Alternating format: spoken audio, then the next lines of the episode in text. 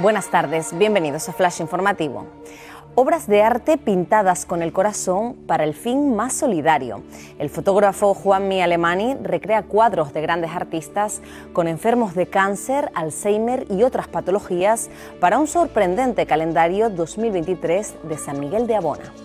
Curvelo asegura que la interconexión eléctrica entre La Gomera y Tenerife abre la puerta a un sistema más seguro. El presidente del Cabildo declara que los avances administrativos logrados el último mes son el reflejo de la coordinación entre administraciones. El cable submarino de 36 kilómetros unirá a las dos islas occidentales. El Supremo obliga a un hombre que ganó la lotería en Tenerife a compartir el premio con un amigo.